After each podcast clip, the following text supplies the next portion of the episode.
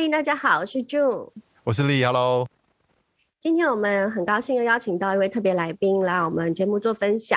那他是我朋友 Sophie，Sophie 呢之前在呃企业有多年的就是呃做人资的经验。然后他也在人力顾问公司待过。那目前他就是刚刚再从企业又回去呃人力顾问公司做资深的顾问。那因为就是一些最近一些疫情的一些冲击，所以我们想要跟他聊聊，就是在后疫情时代的一些工作趋势。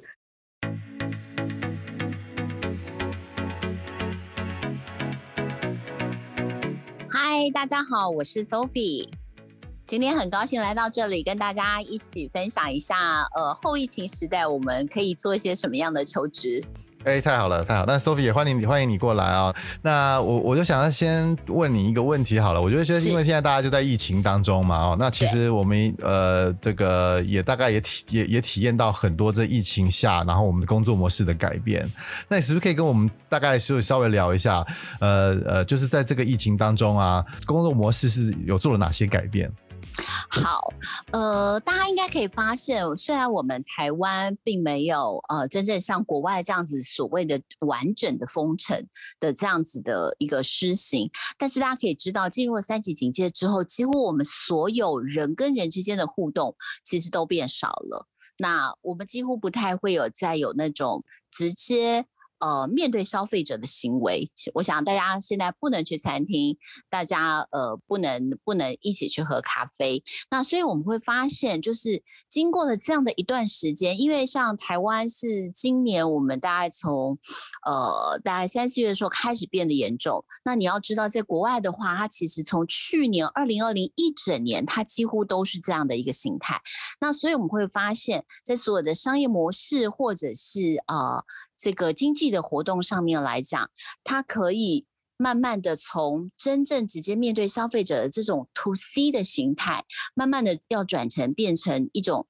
to B，或者是要变成是一种没有跟人互动的，比如说你可能会呃。被去面对机器人来下订单、来呃取餐等等，那这些工作呢，我们有我们有发现到，可能慢慢这些工作都会被一些所谓的呃智慧型的呃功能型的这样子的呃呃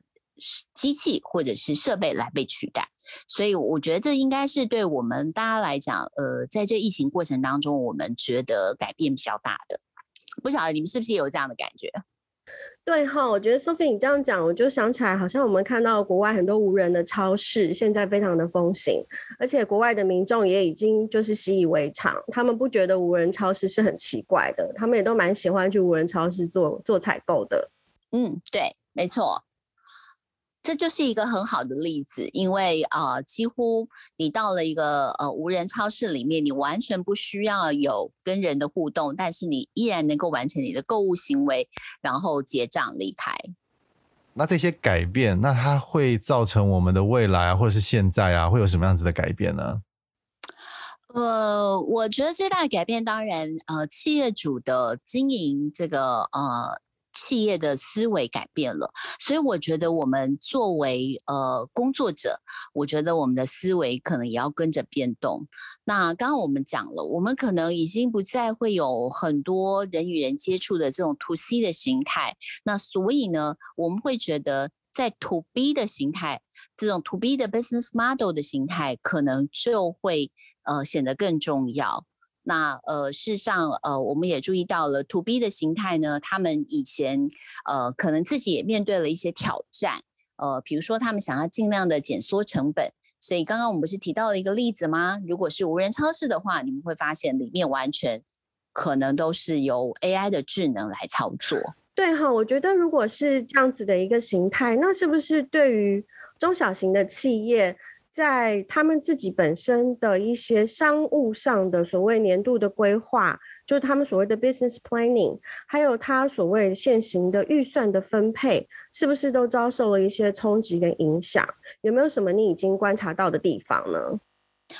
呃，有。事实上，我们会发现，就是传统的 B to B 的形态呢，他们现在可能会将它比较多的预算放在一个数位互动的。这个建制上，就是我们会发现它可能需要开始建制这些呃呃网络建设的成本，然后甚至是呃远距的一些工具的增加。那这是我们有观察到，在 B to B 的产业当中，他们必须要把自己的商业模式变成是一种嗯。依赖软体或者是云端的服务来立即可用的这样子一个模式，也就是我们知道的目呃前几年一直被热烈讨论到现在为止一直被热烈讨论的所谓的 SaaS 的这种这种形态。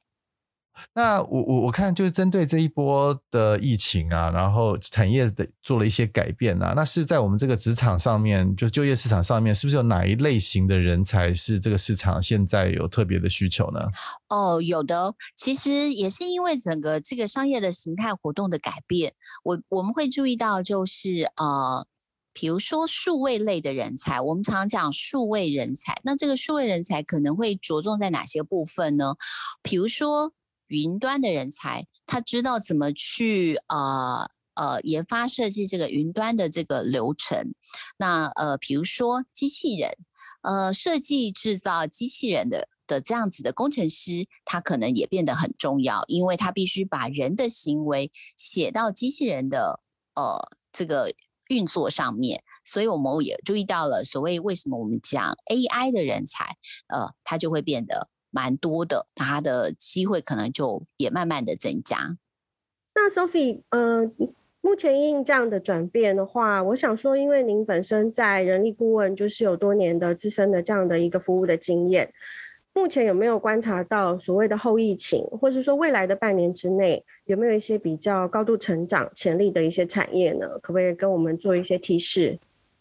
好。我们刚刚前面讲到了，其实呃，人跟人的互动，其实在未来的疫情的阶段，因为大家都没有人看得到疫情的终点哦，所以我们觉得呃，目前看起来呢，呃，它会往一些很数位类的呃平台上去发展，例如说一些，因为数位的平台呢，它其实是透过了这个呃 Internet，然后帮助大家立刻可以去使用到这个功能，所以像。呃，我们常常现在在这段时间当中，大家最常使用的视讯会议的工具，像 Zoom，它可能就是一个这样子的一种协同工作的平台，或者大家经常在使用的所谓的 Google 的 Document，呃，这也是一种协同平台的一种方式。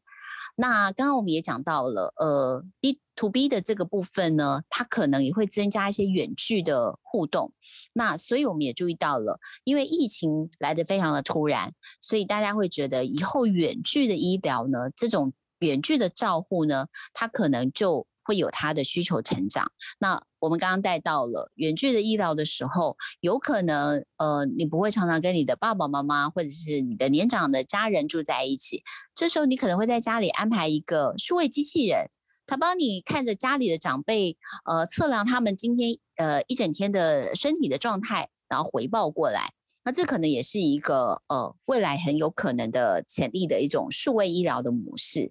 那最后一种当然呃除了工作之外，一定要有休闲娱乐。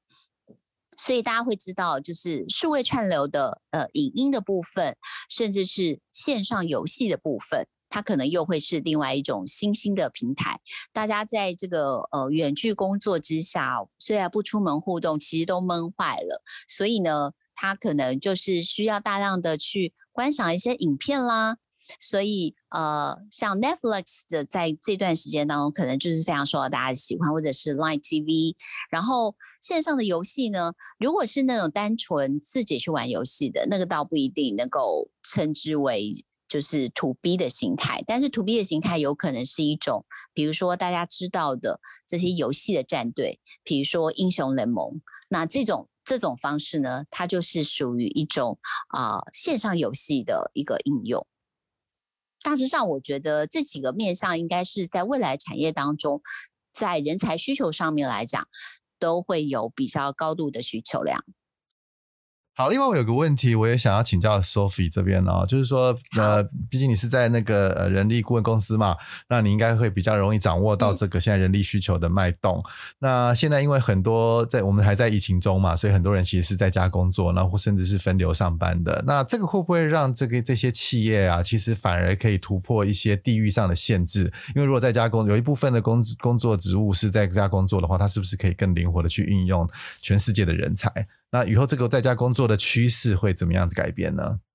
是，其实我们有注意到，其实从二零二零年呃疫情开始爆发之后，我们会发现哦，其实未来在家工作它已经变成是一个常态了，它不是特别因应在疫情紧张的时候才衍生出来的一种工作模式。所以呢，呃，我们有注意到，有我们的客户当中呢，他们也会呃开始去注意到说员工。在工作的弹性上，他是不是能够接受这样的弹性？比如说，一天可能只有两天回到公司，但是有三天可能在家里工作，或者是一周只回来公司一次，然后或者是呃，他其实呢完全可以不用进公司，但是呢，他其实可以跟世界各国的呃所谓专案小组的人一起合作。那这些对我们的客户来讲，其实这样子的弹性跟这样子的呃接受度。是对于人选来讲，其实是非常重要的。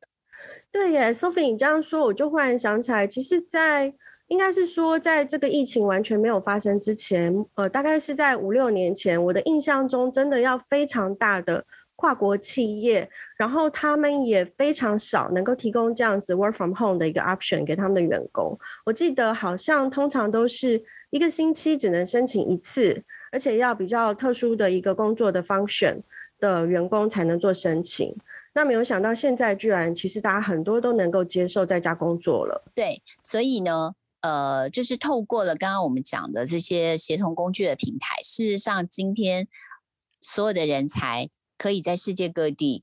继续他的工作，但是也完成他的工作这样子。好，那今天呢，呃，很谢谢 Sophie 来跟我们聊这一段这一大段啊。那呃，我想节目到最后，那 Sophie 你有什么要跟我们补充呢？呃，我想当然，呃，所有的人在疫情的这一段时间当中，可能有很多人失去了他的工作，那有很多人想要在疫情之后重新开始。那我会建议大家，如同我们刚刚说的，那我们大家可以在疫情的这段时间当中呢，好好的自己再去检视自己过去曾经合作过的一些人脉啦，然后同时呢，把自己的呃数位轨迹。例如说，你的线上履历表啦，随时随时都准备好。那也利用这段时间补足一点自己的这种呃技能不足的地方。那我相信，在疫情之后，你应该会有一个很好的转职的机会跟舞台。呃，我想危机就是转机哈。我想不管是你是 to C to B 行销或是业务，其实这都是一个很好的时间点啊，来稍微整理一下刚刚 Sophie 给我们的一些建议。今天非常谢谢 Sophie 跟我们分享她的经验。那其实我相信在这段期间，大家还是会有就是有计划要换工作或是谋职的。那也许在之后，我们也安排 Sophie 再跟我们分享，就是在后疫情的谋职的一些具体的策略，我们该怎么做？那我们就期待下一次喽。谢谢大家。好，谢谢大家，拜拜。谢谢，拜拜。拜拜。